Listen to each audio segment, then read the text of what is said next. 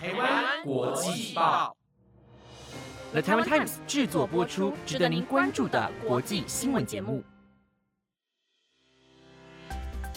欢迎收听《台湾国际报》，我是婉萱，马上带您关心五月四号的国际新闻重点。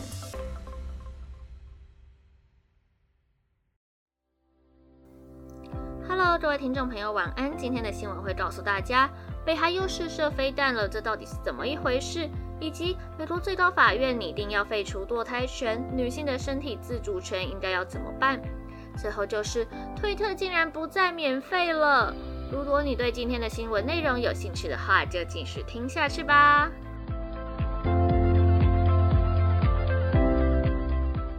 新闻首先带大家持续关心中国疫情。昨天嘉怡才跟大家提到，上海已经稍微放宽管控规定，但在另一头的北京却在今天宣布关闭数十个地铁站和公车路线，以防止 COVID-19 疫情扩散。而位在河南省的郑州市，也在昨天宣布，今天起实施为期一周的防控措施。中国疫情持续延烧，过去二十四小时内新增三百五十三例本土病例，其中北京新增四十六例确诊病例。北京十二区三号至五号展开三轮区域核酸筛检。为了避免陷入与上海相同的状况，北京交通部门表示，北京多条地铁、公车路线从四日起采取封站停运等措施。此外，自五日起，若要在北京市搭乘公共交通工具，都必须持有七天内的核酸检测阴性证明。然而，北京不只有封地铁和公车，还宣布禁止公厕有两人同时如厕，因为先前有个案因使用公厕导致四十人遭受感染。中国政府也提醒民众如厕要戴好口罩。除了北京，郑州也进入为期一周的防控措施，且采线上教学及居家上班，非必要不能离开郑州市。而位在郑州航空港吃的苹果代工厂富士康的厂吃，则是继续执行现有的防控措施，封闭生产。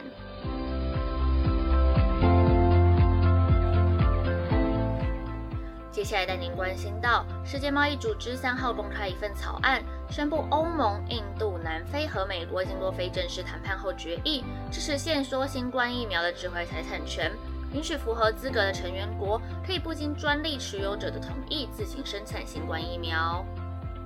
世贸秘书长伊维拉自二零二一年上任以来，将实现疫苗公平分配视为他的首要目标，并希望能在六月达成最终协议。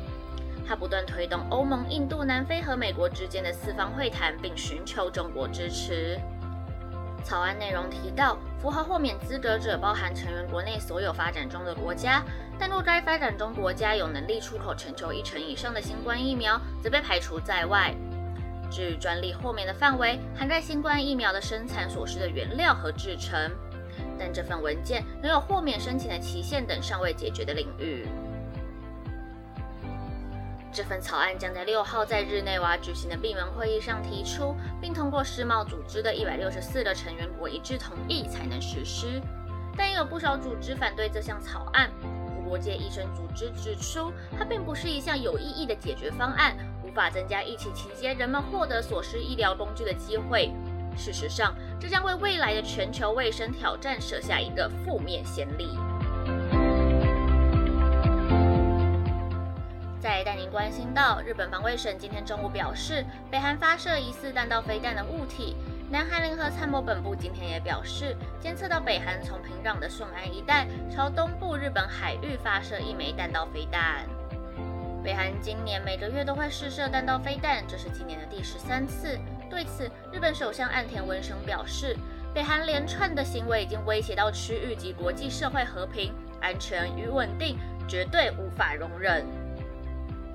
南韩联合参谋本部估计，这枚飞弹飞行四百七十公里，最高高度七百八十公里，速度更高达十一马赫。外界解读，有可能是因为南韩准总统尹锡月十号就要上任，美国总统拜登也即将于二十号出访南韩，因此北韩才会动作频频，希望能对美国及南韩施压，迫使国际解除制裁。韩试射飞弹的行为，北韩领导人金正恩早在四月底就强调会继续积极发展核武，并警告外界，北韩若是面临威胁，未来将会先发制人，动用核武器。接下来为您报道人权消息。各位听众朋友，还记得我在前几个礼拜报道的德州心跳法案以及佛罗里达州堕胎法案等等美国最近的堕胎案件吗？昨天晚间，美国最高法院一项意见草案外流，该草案提到保守派大法官可能否决堕胎的宪法权利。消息一出，引发大批民众批评，更前往华府最高法院外示威抗议。根据美国政治新闻媒体 Politico 取得的一份主要意见书草稿，美国最高法院准备推翻1973年的罗斯韦德案，而罗素韦德案正是当年保障美国堕胎权的一项裁决。这份草案是由大法官阿利托负责撰写，他驳斥了1973年罗素韦德案确保联邦宪法对保护堕胎权的历史性裁决，以及1992年生育计划协会诉凯西案。原则上维持堕胎的权利，同时他正主张要修改宪法，将堕胎的议题交给民选代表决定。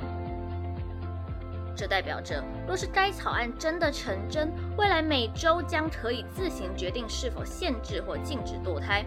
数以百万计的美国妇女一辈子认定的基本权利将遭到取消，女性无法为自己的身体做主，一切的堕胎管道都会变得不安全。近几个月，美国数州开始采取行动限制堕胎权，例如佛罗里达州以及德州。其中有一些州试图禁止在怀孕六周后堕胎。然而，许多女性在第六周时甚至不知道自己有孕。不少民众对该草案相当不满，愤而前往华府最高法院外示威抗议。但也有反对堕胎的人士庆祝，并对支持堕胎的阵营大喊：“你们不在乎有人死掉。”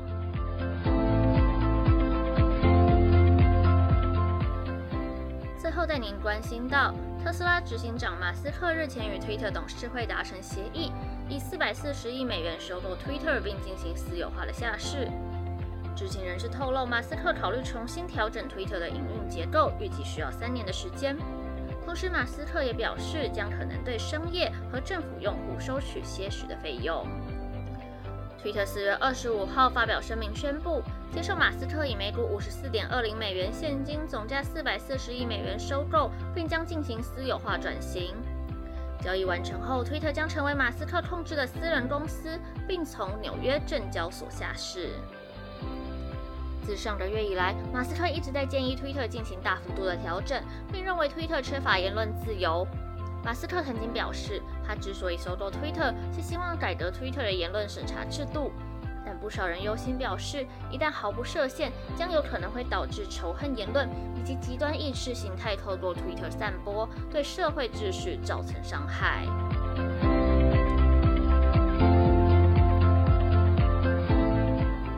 以上是今天的新闻内容。本节目由了 Taiwan Times 制作播出，感谢您的收听。